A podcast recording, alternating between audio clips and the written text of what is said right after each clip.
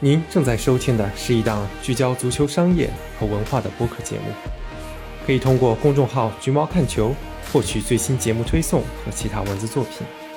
期待与您共同探索足球运动的奥妙。大家好，这里是橘猫看球，呃，又到了月底该更新的时候了。呃，我本来是安排今天聊意甲的兴衰的情况，因为很多朋友也都一直在催我说，我应该聊一聊意甲。我一直自己是觉得可能，单纯我自己对意甲了解可能有限，一直想找嘉宾一起聊。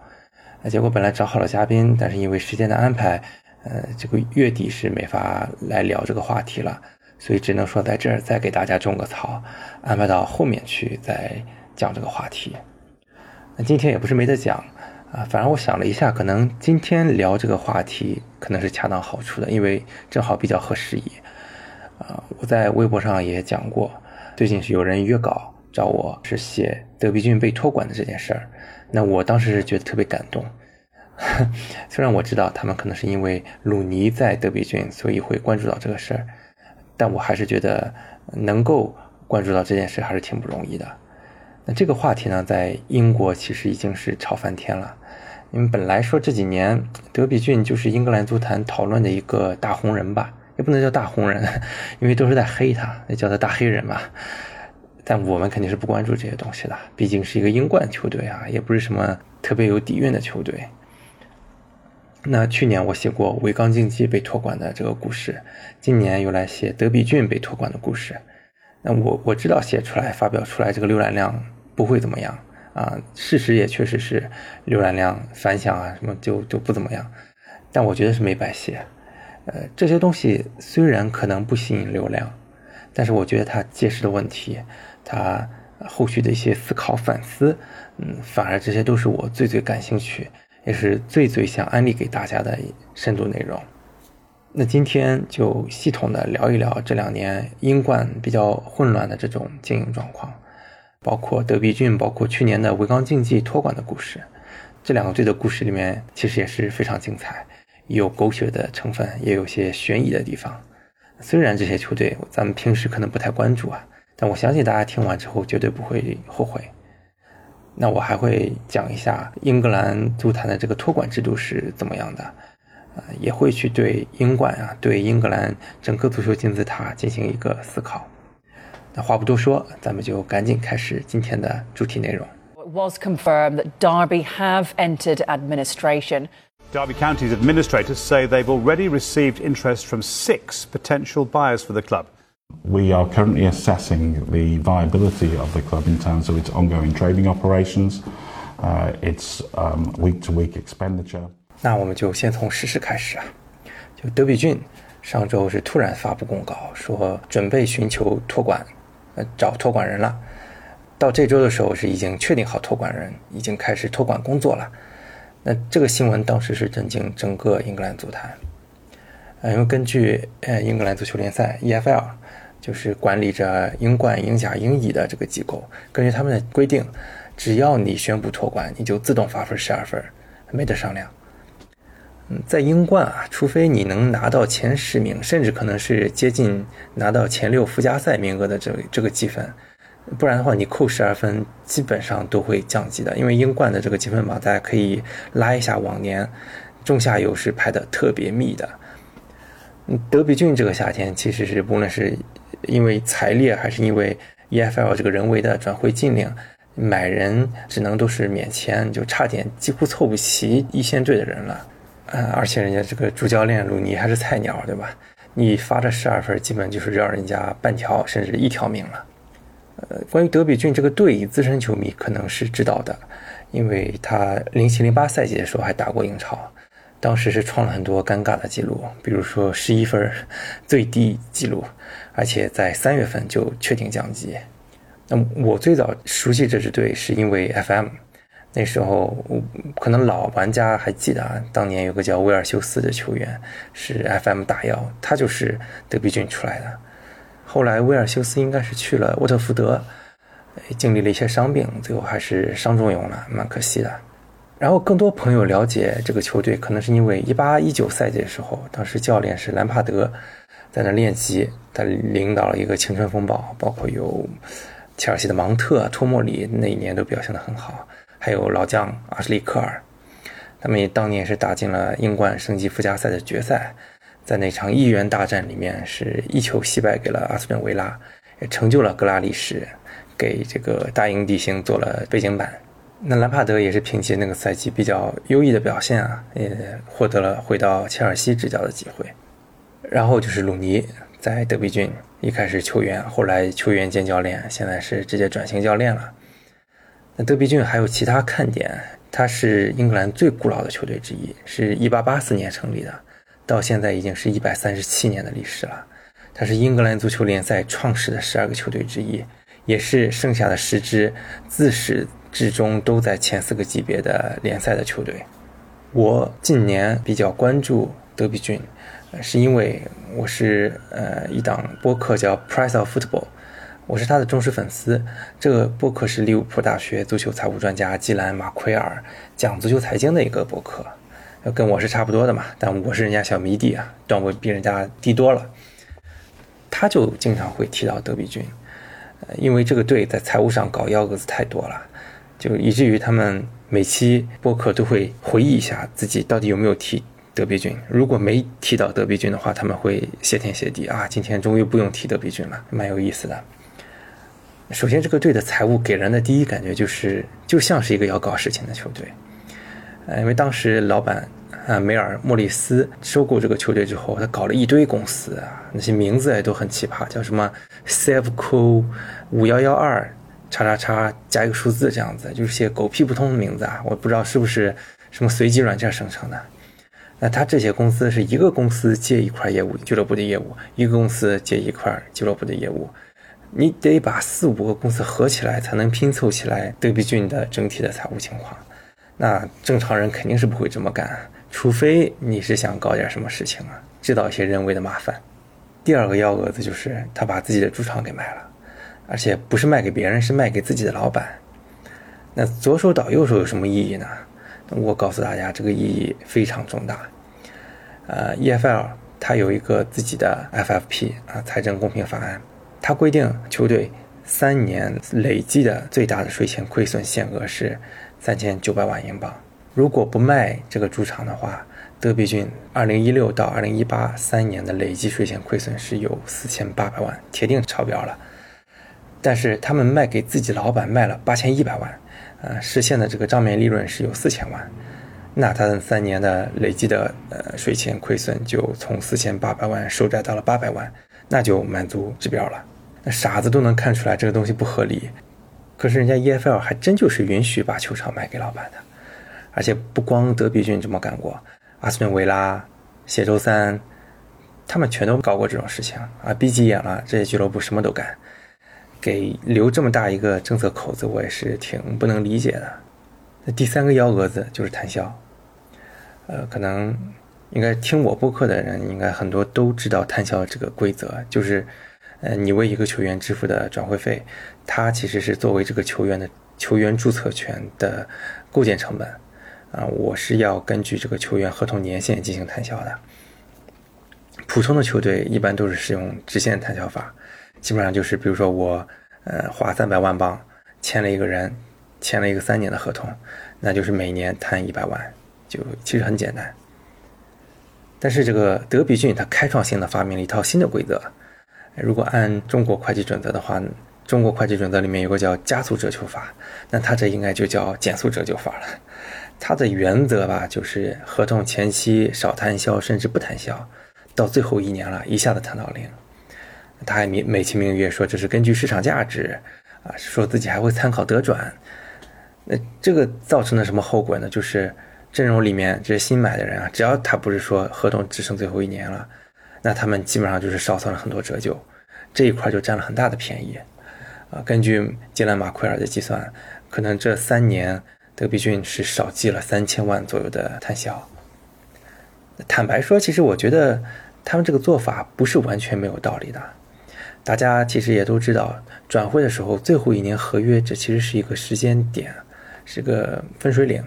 在这个时间点之前，你可以随意抬价；但一旦到了这个时间点，他的身价是直线下滑，就打五折呀，打打骨折等等，因为很多人都等着一年之后就可以免签这个球员。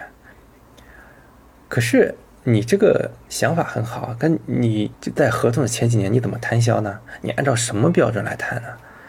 虽然直线法可能从经济意义上讲不是最合理的，但它却是最通用的一个方法啊！甭管你合不合理，大家都是这么干的。那这样大家的报表才能互相比较啊！你来一个标新立异，那实际上那不就是钻空子吗？你通过钻空子获得了不正当的利益，所以 EFL 看不下去了。你你是看到了空子又钻，那你也实在是太烦人了。而且他不光是看不下去这个摊销，连他默许这个卖球场也看不下去了。呃，为什么呢？因为当时阿斯顿维拉卖自己的主场维拉公园卖了五千六百七十万，那谢周三卖希尔斯堡卖了六千万，你这个德比郡啊卖这个 Pride Park，就 Pride 这个名字蛮好听的，骄傲嘛，或者你翻译成普莱德音译，你这个普莱德公园球场定价八千一百万，凭啥呀？你比人家容量多呀，还是说有多多高科技多豪华吗？这个定价实在是有点太夸张了，所以 EFL 是二零年的一月份提起了两项诉讼，可是上诉委员会到八月份的时候把这两项诉讼驳回了。那具体来说是驳回了对这个出售球场的全部指控，另外是驳回了对摊销政策的的大部分指控。那这个有一个背景啊，就之前有一个老字号球队比德比郡小一岁，叫伯里。他也是经历了托管，最后破产了，这个球队就没了。那因为这件事儿，EFL 是备受社会舆论的指责，呃，指责他管理的太松了，所以他就想说加强监管，杀鸡儆猴。啊，你这个德比郡公然的这个钻空子，实在是让人挺没面子的。这个不死不放弃，所以就接着继续上诉。这次呢，他没有投诉球场，因为球场当时这个上诉被驳回的一干二净。再上诉那是没意思，可能是自讨苦吃。那这次他单独的只上诉谈笑这一条。哎，今年七月份，委员会还真的就是支持 EFL 这次的诉求了，最后是对德比郡罚款十万英镑，呃，然后责令他们限期重述二零一六到二零一八三年的审计报告，来提供给 EFL 重新进行 FFP 的审核。虽然这个结果啊，可能是比较公正的。但是这个时间是很尴尬的，今年的七月份，这个新赛季的英冠马上就要开始了。假如重述完的报告证明德比郡的确是在过去几年里违反了 FFP，那是不是应该罚分儿？而且应该罚上赛季的分儿？上赛季鲁尼后来当了教练之后，赛季末是六连败，直逼降级区。那好歹是最后一场逼平了早就已经确认降级的谢周三，才以一分的优势。惊险保级，那当时比他少一分的这个维康比就不干了，他觉得那我才是应该这时候待在英冠的球队嘛。可是确实没有办法，因为当时上诉委员会给的这个提供重述报表的截止日期是在英冠开赛以后，那这个确实就就没有办法了。你不可能说开打了，然后拿到报告发现他违规了，然后再把德比郡发下去，让维康比上来，这不可能，对吧？所以最后的结果，维康比确实对他们来说是很不公平，确实吃了一个暗亏。我不知道大家知不知道维康比这个球队啊？反正我也是蛮早就知道的，因为，呃，非法游戏里面一直有一个呃被誉为说是世界上最强壮的球员，叫阿金芬瓦。这哥们儿，你看他图片，百度一下，真的是特别壮。那这个这些扯皮里面还有一个副作用，就是这两年他们不是一直在摊销这个政策上纠结吗？那结果德比郡这边呢，就一直不知道应该怎么做账，一八一九赛季年报就一直没出。那你想想，现在跨越了一九二零、二零二一两个赛季了，本来正常的截止日期是二零年六月三十号，你就必须要提供一八一九赛季的年报了。结果他现在是逾期一年多了，那正常的队都一九二零财报都发布完了，都准备发布二零二一年了，而且依照英国的 Company Law 公司法。早就应该对他们进行罚款了，所以通过这件事儿，你也可以看到现在德比郡的管理是有多么的混乱。那当然，搞这么多幺蛾子，他肯定是有一个目的的。他归根结底，他其实是想隐藏目前比较糟糕的财务状况。那这咱们就得聊一聊这个球队的老板了。球队老板叫梅尔莫里斯，今年是六十五岁了，已经是一个花白头发的老头了。他以前是一个互联网大亨，他以前搞过一个公司叫 King，开发了一款爆款游戏叫 Candy Crush，可能很多人都玩过这个游戏。后来是卖给了暴雪，这把这个公司卖了四点五亿。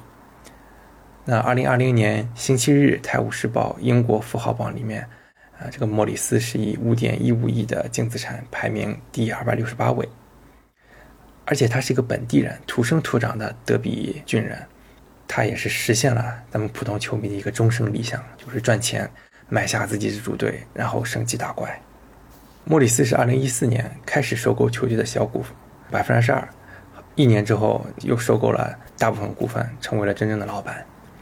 那球队也是在一五一六年开始就进行大肆的投入，呃，这个赛季是投了三千一百万镑，这是净投入啊。你可以想象一个次级联赛净投入三千一百万镑，其实是一个很大的数字，因为当时整个俱乐部的总营业收入也只有两千三百万，呃，那一年是排名英冠第一，第二名是米堡还是谁啊？而比他少一千多万，那他花钱效果也挺好的。球队后来在一五一六赛季、一七一八赛季、一八一九赛季都打入了省超附加赛，但是呢，前两次都是在半决赛里面输了，输了只有一个球。那第三次刚才也讲了，在温布利打阿斯顿维拉也是只输了一个球，所以你就不得不感慨命运啊！如果当时运气好一点，扳平了比分，后面可能点球赢了，换成德比郡升级的话。那现在可能乱成一团乱麻的，就是阿斯顿维拉了，因为德比郡的这些问题，维拉一个也不少。维拉也是 把球场卖给了自己老板，维拉也是之前亏了很多钱，但是结果就是这样，人家维拉升到英超了，立马就从这个巨亏变成了一个盈亏平衡甚至盈利的情况。德比郡就没这个运气，没这个福气了。然后你可以回顾一下莫里斯这几年，呃，到一七一八赛季的时候，德比郡的这个薪资总额是已经到了四千七百万。莫里斯刚刚入股球队的时候，一四一五赛季工资只有两千两百万，这就翻了整整一倍。那工资占营收的比重从百分之一百零一上升到了百分之一百五十五，你妈，这是不是一个非常夸张的一个比例啊？你的工资比你的营收还高了。如果扣除出售球场的这个关联交易收益的话，二零一六到二零一八三年俱乐部合计税前亏损四千八百万，亏损这么严重，肯定就是老板在掏腰包支持嘛。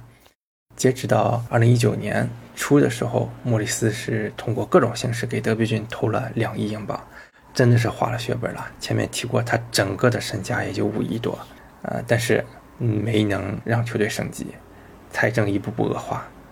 嗯，再加上说疫情来了，我们就看到现在这个结果嘛。所以说莫里斯吧，你不能说他不是真爱，虽然他的投入的方式不科学，他赌博也失败了，但你想让他再投啊，不管再热爱，他再投是真的没钱了。呃，净资产不代表现金啊，你有五个亿净资产，你可能手里的现金都没多少钱。所以我觉得莫里斯这个这个投入的力度是真的已经是够了。只能说是方法确实不得当。那莫里斯自己也很早就知道自己能力有限，就很早就盘算着找一个下家把球队卖出去。其实你想想，这个队其实也是一个很有吸引力的队啦。啊，我记得我记不清楚是听的 Tifo Football 还是听的 Price of Football，呃，有一个博客里面当时让一个足球投资人推荐一家可以收购的俱乐部，当时他又推荐了德比郡。这个球队青训一直是有一定的传统的，蛮好的。这个德比这个城市有二十万人，在英国也算是个中型城市了。德比郡呢是这个城市的唯一一支球队，没有什么竞争对手，而且这个队设施比较完善，呃，整个球队实力的底子也不错。所以二零年的时候传过一个叫本扎耶德国际，简称 BZI，是一个中东财团，当时传的已经是有鼻子有眼了。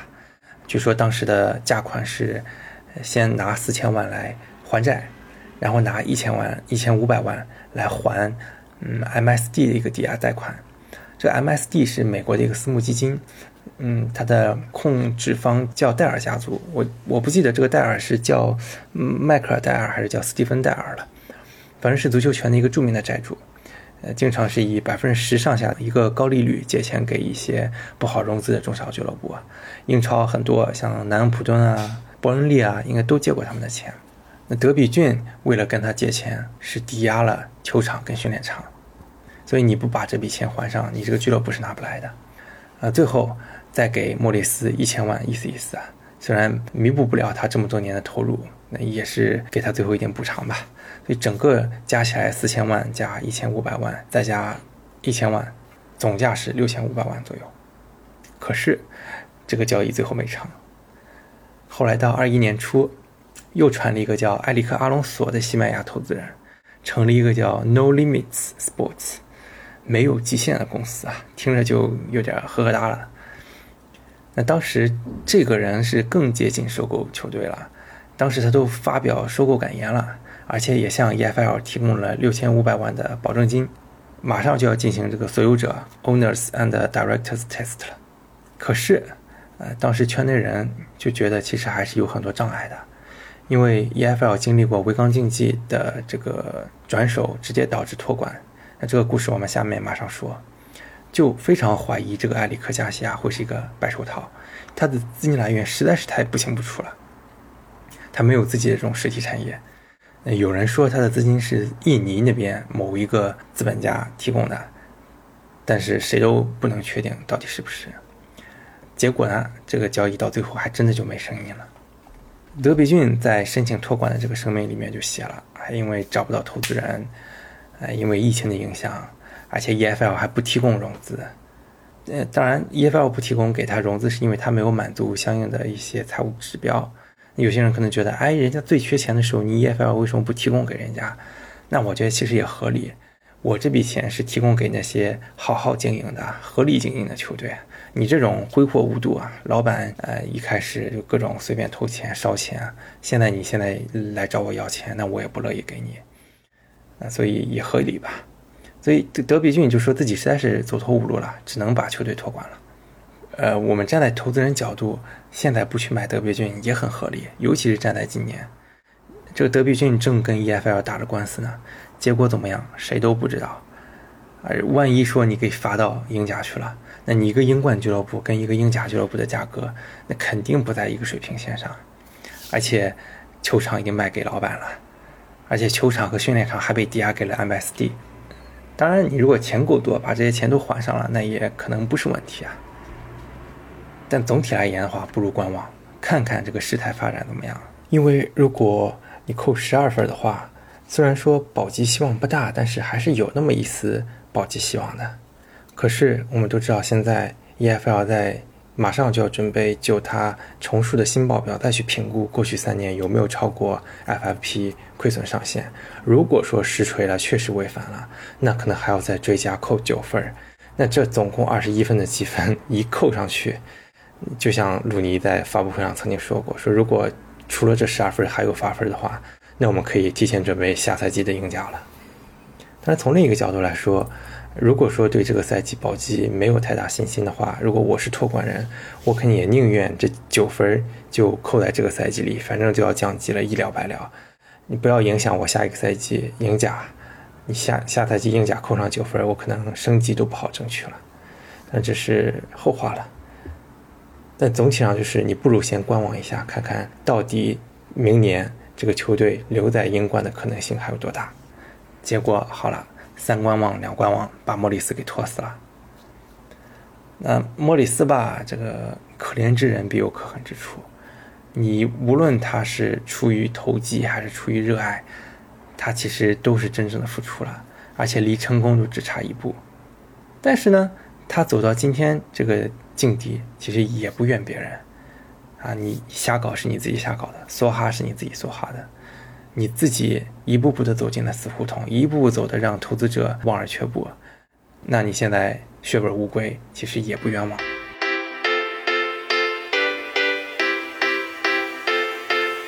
那么这个德比郡被托管之后，接下来会面临什么东西呢？在这我也正好借着德比郡来说一说英国对俱乐部或者说对公司的这种托管制度是怎么样的。我相信这个这种内容在其他地方应该很难听到啊，我在这儿也自卖自夸一下。首先，咱们得明确一个概念，可能因为破产相关的这些词汇吧，这都是属于舶来词汇，对于这些舶来词汇翻译的时候，总会产生一些不精确的误区。当然，也可能是大家对这个中文词汇的理解就一直是有误解的。至少我的感觉是，大家好像一听到破产这个词儿就觉得完了。这这公司这个企业这个俱乐部就没了，但其实破产并不一定会导致清算终结，这其实是一整个程序。债务人只要说不能清偿到期的债务，他就可以进入法院的破产程序。那在中国法律下，你可以通过大概是为期两年的重整来起死回生，这样的话也可以终止破产程序。所以说，你进入到破产程序，并不一定意味着你就一定会倒闭。那对于德比郡、维冈这种，他们英文的词汇上叫 administration，很多人喜欢翻译成破产托管啊，甚至有些无良自媒体就直接叫破产。我承认我写文章的时候，标题也经常会带着“破产”这两个字，呃，因为这样会看起来更严重一些，可能稍微吸引一点读者，或者因为我光说托管的话，可能很多读者也不知道这啥意思啊，那更不会点进来了。但我往往在文中都会很谨慎地使用“破产”这两个字，因为我觉得可能会误导，让大家觉得这事可能就完蛋了。所以我在文章里面一般都会很精确地说“托管”这两个字。只有像伯里啊、像以前的帕尔马这种，这个英文叫 liquidation，破产清算，就俱乐部所有之前的东西都抵债了，抵不足的也没法继续追究了，因为这个实体就解散了，就停止运营了。那这个可能才是大家普通人认知里面的破产。那么英国俱乐部或者说英国公司是怎么执行破产托管程序的呢？首先呢，俱乐部这边要先向法院表达想要被托管的意向，那就是德比郡九月十七号发那个公告，说是自己有意向任命一个托管人。那法院审核完情况啊，发现确实符合条件，那就会为俱乐部指定一个专业的托管人。当然，这个托管人不是真的是一个人啦，是专门的托管机构，啊，就做这个生意的公司。那托管人就是托管期间俱乐部的这个大管家，负责一切的事务。他的目标就是尽可能让俱乐部多还债，最好呢是能找到一个好下家，愿意负担这些债务，那是最完美的。但这个活不好干，咱就想想吧。按照规定，足球俱乐部债务是有清偿顺序的。第一顺位叫 football credit，就是足球债主，包括一些没支付的转会费、工资这些。那这些东西必须是全额偿付的。然后去年英国政府重新把对 HMRC，就是税务及海关总署，你可以呃理解为英国的税务局，对 HMRC 的欠款也放到了优先顺位里面。啊，其实就是欠税嘛。呃，以前它不是第一顺位啊。以前就出现过一些税务机关跟足球俱乐部债主打架的情况，以后就不会这样了，因为大家都是一个顺位了。那中国其实也是类似啊，中国的破产法里面清偿的顺位依次是职工债权、社保、税收，到后面才是普通的债权。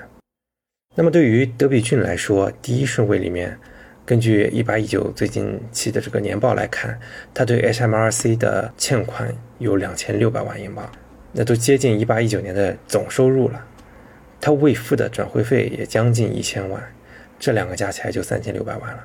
那这还是一八一九赛季末，当时，呃，经过这两年的疫情之后，很有可能有更多的增长。然后根据老板莫里斯的说法，现在每个月这个俱乐部都要亏一百五十万，当然这个里面其实大部分都是员工工资啦。就算他现在开始托管。啊，没有新资金注入的话，到赛季末可能又要欠员工一千到两千万了。那所以光第一顺位，咱们大体预估一下，可能到最后就是四五千万这么一个规模。啊，对，托管人的这个托管费用也是第一顺位的，啊，人家帮你干活，你也得保证给人家钱吧。而且这个收费还是相当贵的。之前维刚托管了九个月，呃，付了得有一两百万的托管费用吧。这个作为这种专业咨询机构里面，这个价格还是不低的，而且这还没包含说托管过程中可能还发生了一些法律事务，也有相关的这些这样的一些法律的费用。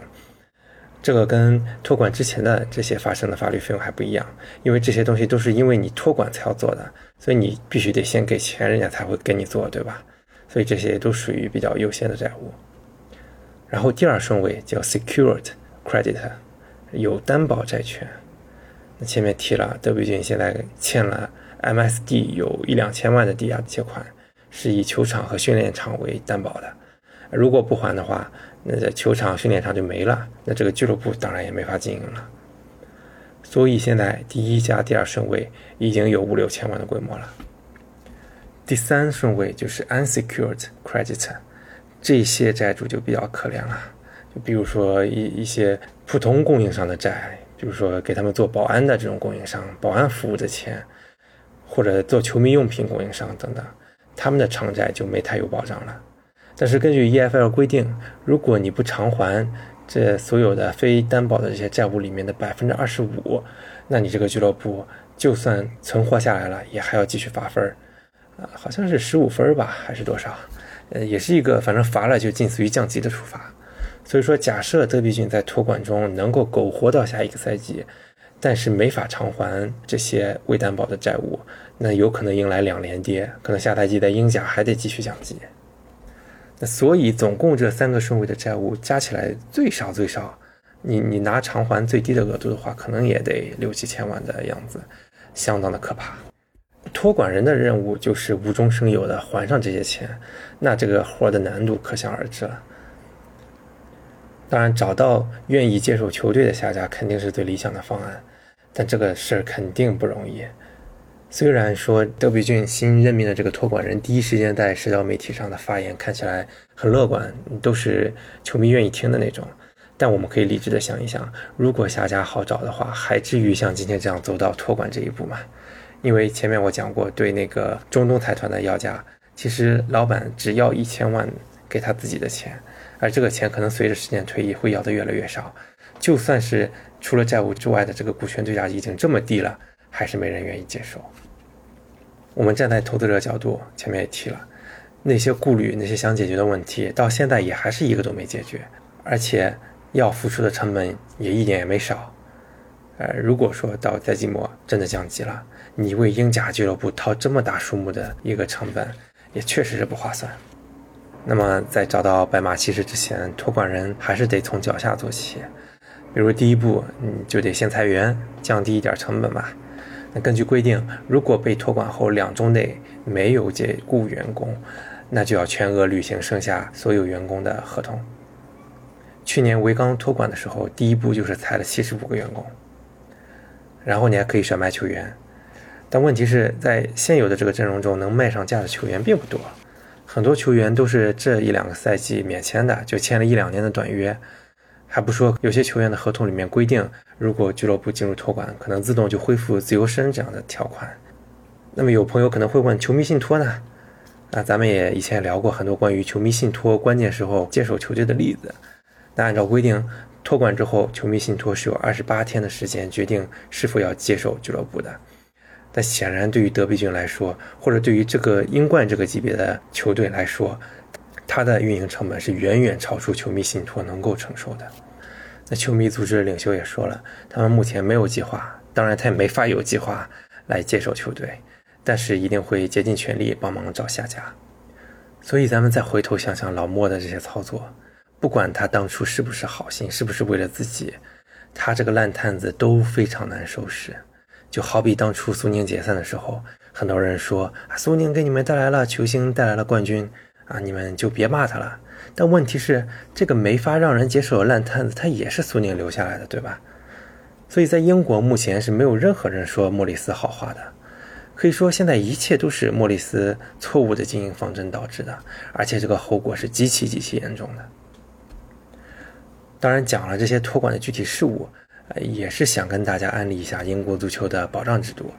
像咱们广州队就可能会被托管给体育局。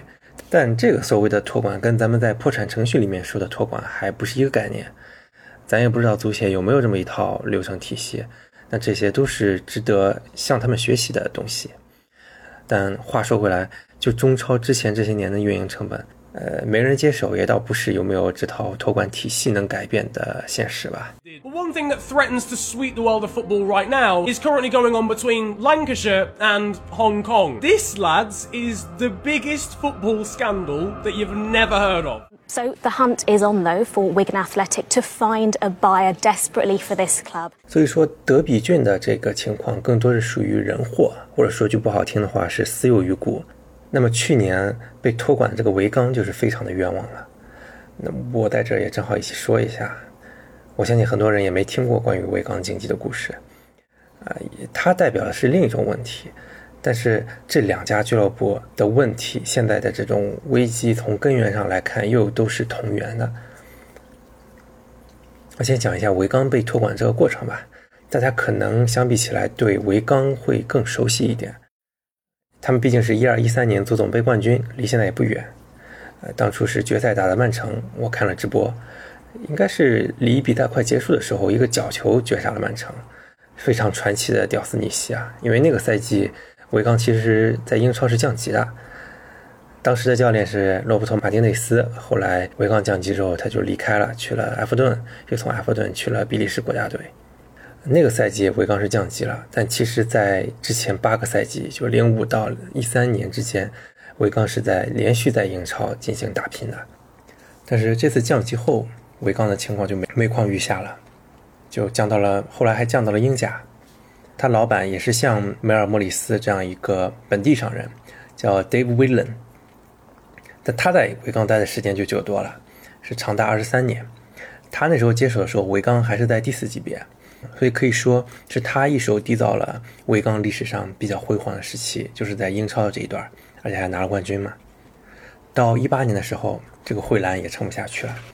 那年呢，正好维冈拿了英甲冠军，重回到英冠，也属于估值相对有保障的一段时间，所以他就卖给了香港企业，叫国际娱乐有限公司 （International Entertainment Company），简称 IEC。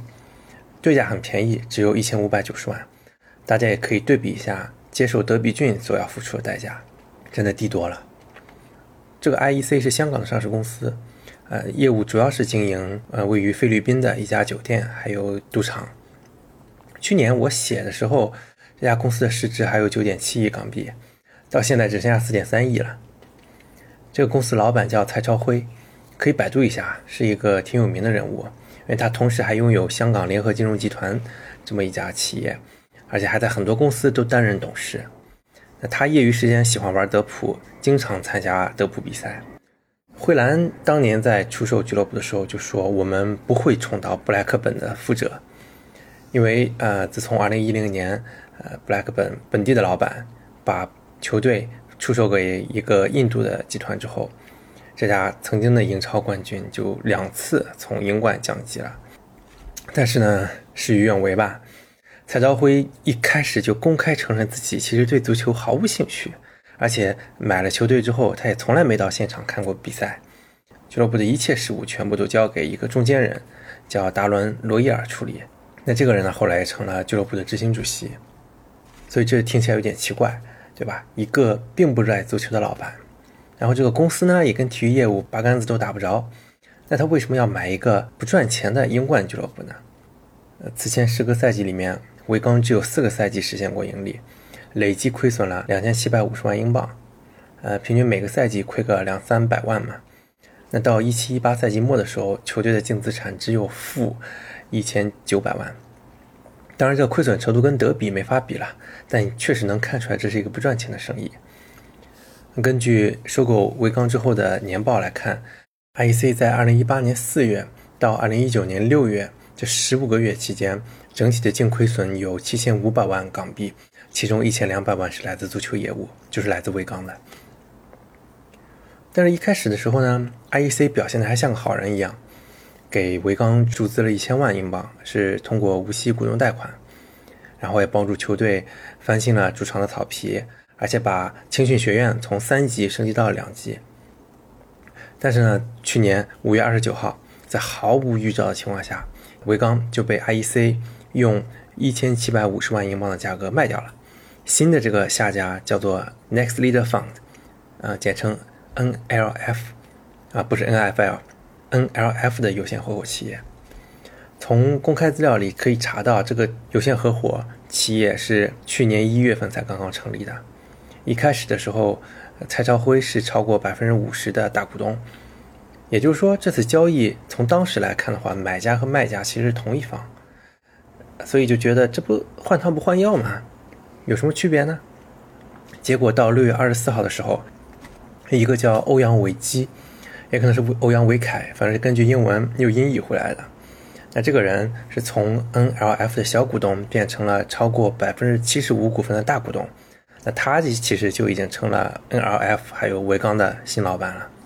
而这个欧阳呢，还把 IEC 这一年多里面投入俱乐部的所有资金都还上了，再加上收购款，那这个人可能为收购维刚支付了总共四千一百万，还提供了两千五百万的后续运营资金证明来通过 EFL 的这个自由热审核。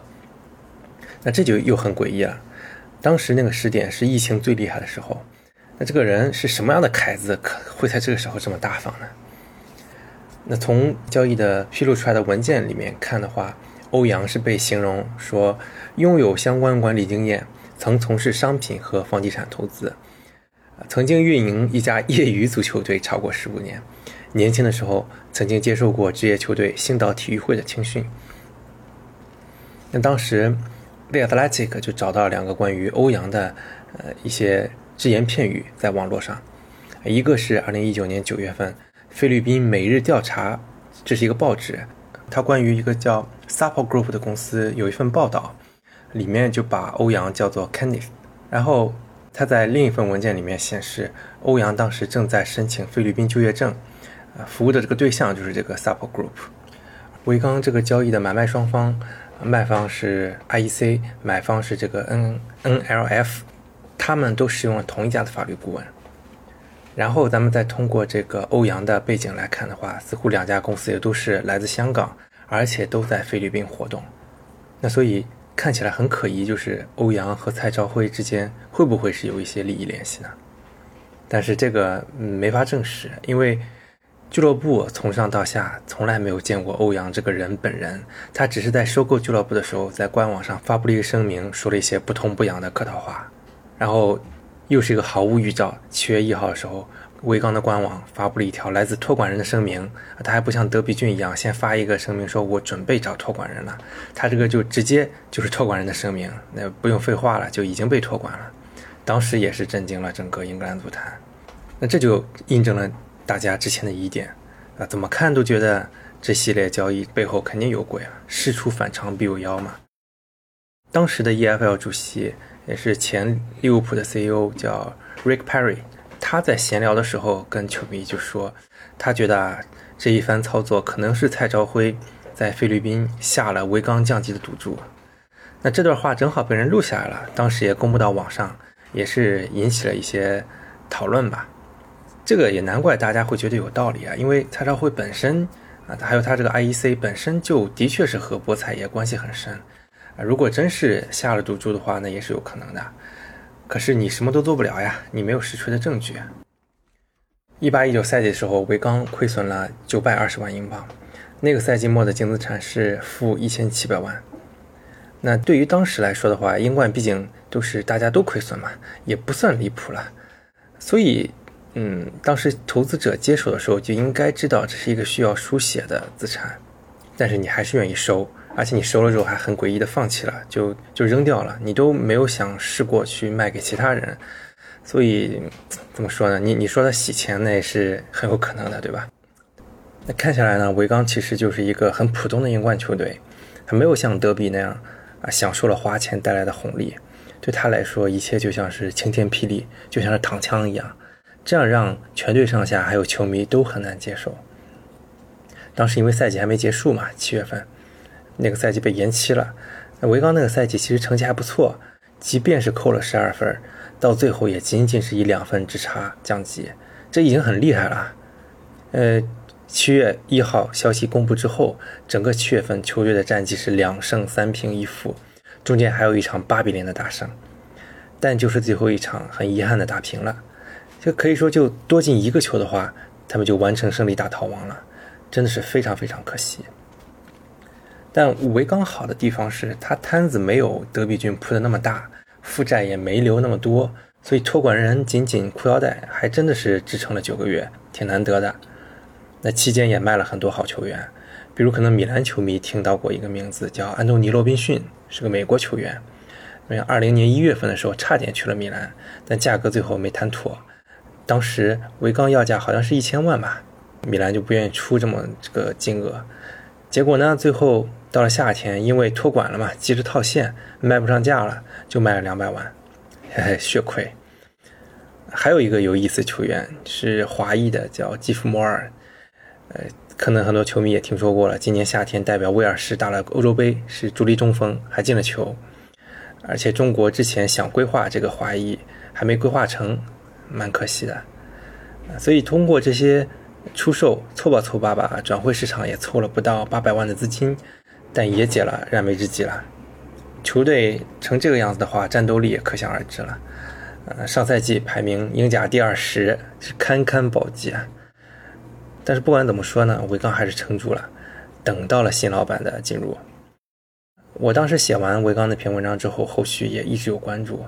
其实中间也跟很多投资者传出过绯闻，最后定下来这个巴黎老板，应该也不错。毕竟巴林是个富地方，那至少俱乐部暂时是情况稳定了。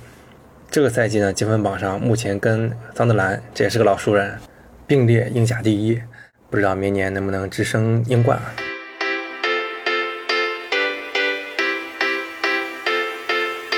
像维冈这样的，已经是俱乐部托管之后最好的结局了。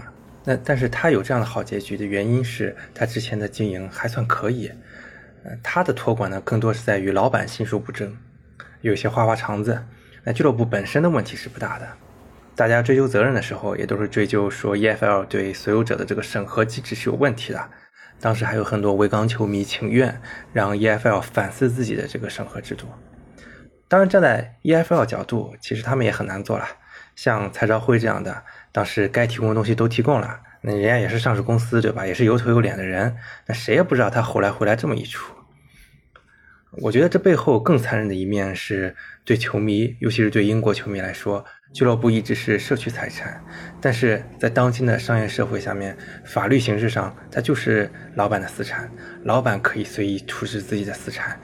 嗯，尊重球迷是情分，嗯，就不是本分，这个是最让人难以接受的。那这样的话，球队就完全成了资本家的玩物了。对比德比郡啊，你看说德比郡能不能有这样的结局呢？现在看的话，确实还挺难说的。毕竟德比郡自己的经营问题很大，也不排除像伯里那样破产清算，不排除这种可能性。德比反映出来的问题是，现在英冠有一大堆老板都跟这个老莫里斯一样，他心态都是一样的。啊，毕竟离英超就那么一步之遥了。我投机投一两年的钱，万一升上去了，那收益可是大大的呀。呃，英冠收入也就撑死三千万，可是英超保底的收入就有一个亿左右啊。那真要是梭哈失败了，也愿赌服输。可是不是每个老板都有责任心继续维持俱乐部的，有的可能就像那个莫里斯一样，无论是主观还是客观上，他就是玩不下去了，那球队就会面临这样的危机。英冠的问题有多夸张呢？根据德勤年度足球财务报告的统计，一九二零赛季英冠整体的工资占收入的比重是百分之一百二，就是说整体上英冠球队的工资都是比收入高的，就是全员亏损啊！这也不全是疫情造成的，因为一八一九赛季的时候这个比例就有百分之一百零七了。有人可能要问了，那 EFL 干嘛吃的呀？你不会制定规则杜绝球队这么散漫经营吗？这个事儿呢，还真不是 EFL 一个人就能堵得住的。为啥呢？因为 EFL 管不着英超呀。啊，我如果梭哈成功了，升到了英超上，EFL 就管不着我了。大家都是这么想的。EFL 的规则那就完全起不到实现预警的作用了。你就像 QPR 当年违反了 FFP，直到很多年后降回了英冠才会被处罚。那可能中间老板都换掉了，谁管将来的事儿？除了德比郡被托管，像谢周三、像雷丁也都是最近两年受到因为 FFP 受到惩罚的球队。有这么多人呃还在违反规定，那就证明你的这个惩罚机制是根本起不到预防作用的，只能事后惩罚，它实际上的作用是没有达到的了。当然，你站在 EFL 角度也可以理解啊。前面也讲了，这个工作确实相当难做的。我去年在写德勤年度足球财务报告的点评的时候就说了，英超是英格兰足坛的面子，但英冠甚至英甲、英乙，这才是英格兰足球的里子。所以我评价英格兰足坛是金玉其外，败絮其中。那很多人看了这句话之后就说：“哇，你这胡说八道吧，你这也太严格了。”但我觉得我真的没有吹毛求疵。大家可以看一下，深入到低级别。英冠不用说了，刚刚都点过了，这就是一个投机者的聚集地啊。那英甲、英乙的财政也都不算健康，也基本上都是全员亏损。去年的时候，EFL 投票，英甲、英乙绝大多数俱乐部同意支持实行硬工资帽制度。英甲硬工资帽是二百五十万，英乙是一百五十万，但后来被球员工会 PFA 给否了。球员自己当然不想自己的工资被压缩，对吧？但是通过这件事儿，你可以看到英甲、英乙的老板都累了。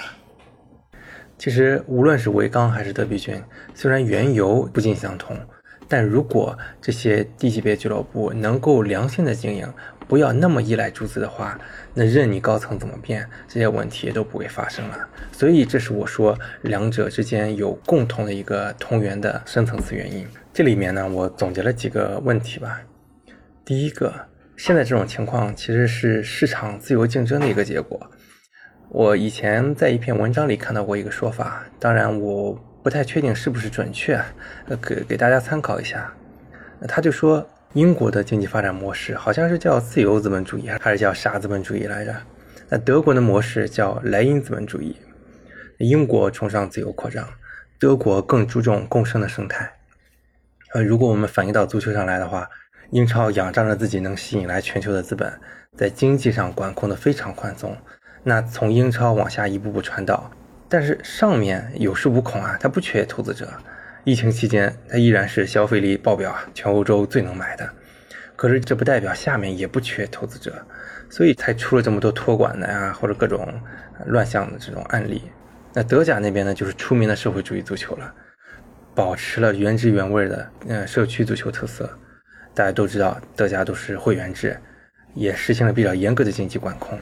那大家都追求可持续的发展，虽然呢牺牲了一些竞技水平，还有这种竞争的激烈程度，可是球迷挺乐呵的。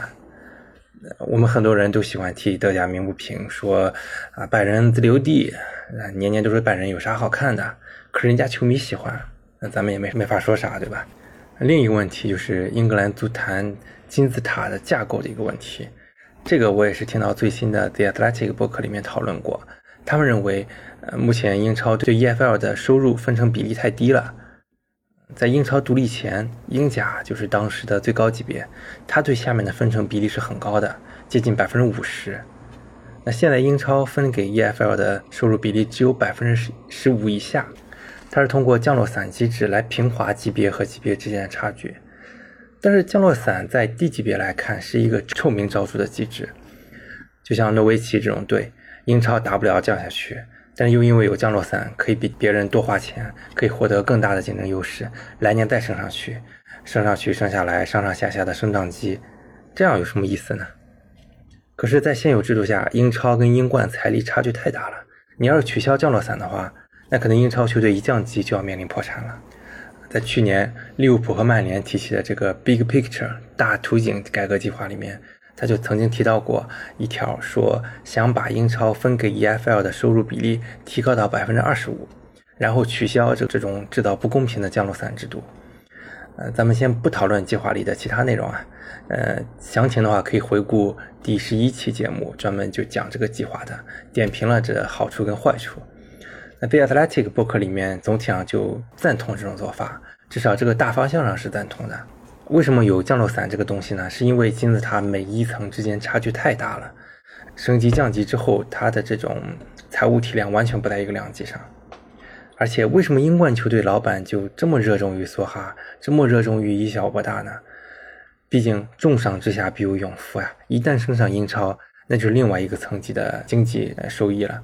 那再加上 EFL 的监管，手也伸不到英超，所以这些英冠老板才这么乐此不疲。可是这里面有一些问题，首先这个百分之二十五的比例够大了吗？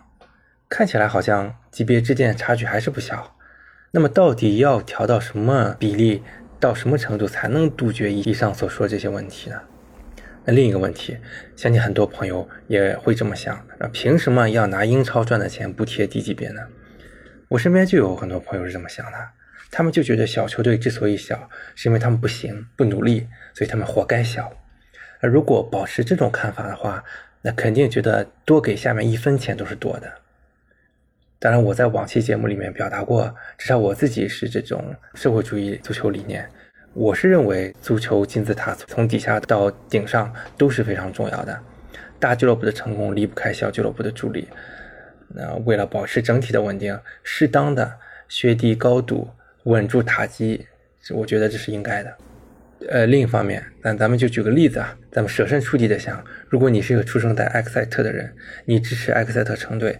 这个咱们节目里以前讲过，这个球队啊，他青训很好，可就是这个城市没啥资源，人少，然后也处于英乙嘛，他的财务上肯定也是相当受限的，而且这是个球迷所有的俱乐部，也不会有什么 Sugar Daddy 来帮你花钱，对他们来说，可能他更想要的是一个相对公平的待遇，能给他们往上冲的这么种条件，可是，在现有的制度下，实在是太难太难了。当然，我提了这么多问题之后。呃具体怎么做，做到什么程度，那可能又是需要研究实践的一个问题了。所以我只是在这儿讨论一下我的自己的大体的一个认为的应该的改革的方向。那最后一点就是英格兰人所信仰的这种社区俱乐部文化，实际上早就已经被资本主义所替代了。欧超的时候，很多中国球迷就搞不懂啊，为啥英国你这反应这么大呀？其他国家都没你反应这么大。那我给大家举个例子，可能大家会更理解一点。就在《The Athletic》这期节目里面，从主持人到在场的嘉宾都认为，虽然英国俱乐部形式上是股东的财产，但它仍旧是社区球迷的共同资产。那这种思维，很多人可能觉得很搞笑啊，但的确这是英国悠久足球历史文化发展下来的一个成果。当然，球迷都希望自己球队牛掰，但前提是稳定的生存。现在这些各路资本家，对吧？拿了几个臭钱儿。挥舞着支票进来，瞎搞一通，球队都要破产了，然后跑了。那这对当地球迷来说是不可接受的。他们可能几辈子人都在支持这家球队，就因为你这些陌生人跑过来，随便搞一通，这个球队就可能是没了，任谁都不干，对吧？但是没有办法呀，就像欧超俱乐部背着球队和球迷擅自决定参与欧超一样，人家法律上他就是有这个权利去这么搞。而且我前面提到的各种改革，就拿 Big Picture 来说。为啥曼联、利物浦愿意为 EFL 出头呢？他们不是慈善家，他们是用其他东西来交换这种利益。那这个代价就是他们这些豪强，就 Big Six，想要拿到英超的主导权。你指望现在这个到处都是资本主导的社会去做一些公益性的决定，不可能的。英超这么多老板，谁愿意无偿的割自己的肉给低级别呢？你去依靠自发形成的商业联盟做这件事，绝对不可能的。那当时自从欧超闹出大动静之后，英国的体育大臣特雷西·克劳奇就领导了一个 Fan-led Review，球迷主导的审查，来梳理英国足坛目前的种种问题，想去拯救这个 English Game。在博客里面，他们就抱有很大的期望，说这是一辈子才有一次机会，是由政府来主导来做的，用行政力量来让一切变得更好。但坦白说啊，我作为一个呃，局外人觉得他们真的是过于乐观了。英国又不是中国，对吧？我党认为对国家、对人民有利的事儿，那是说一不二，谁也挡不住。但英国足坛终究还是需要保护这些球队老板利益的。英超是一个商业联盟，你触碰了他们的利益，他们可能就像皇马告足足联一样去告你。那这个球迷主导审查已经搞了好几个月了，我也蛮好奇的。虽然我觉得它改变不了根本的东西。但是如果能有一点一点的改善，那也是好的。今天聊这么多，看起来是在讲别人家的事儿，但我相信这些东西都是关乎我们对足球运动的理解的，也算是他山之石。也许有一天，这些思想啊，这些问题也会用到我们自己身上。那本期就聊到这儿吧，聊了挺久的，咱们下期再见。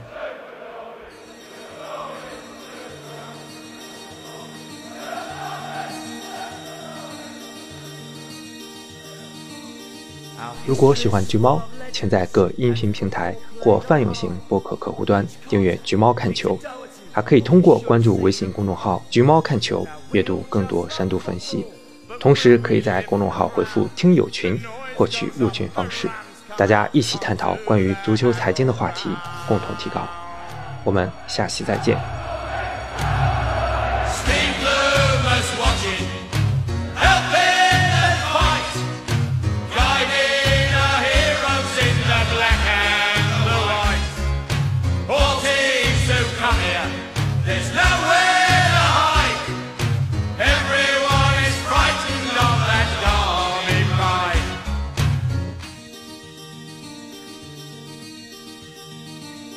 The Rams just play football that make our hearts so proud. McFarland and Hector were names to thrill the crowd. And if you love or hate us, just wait until we score. The ball goes in, the stands light up, and how the mighty roar.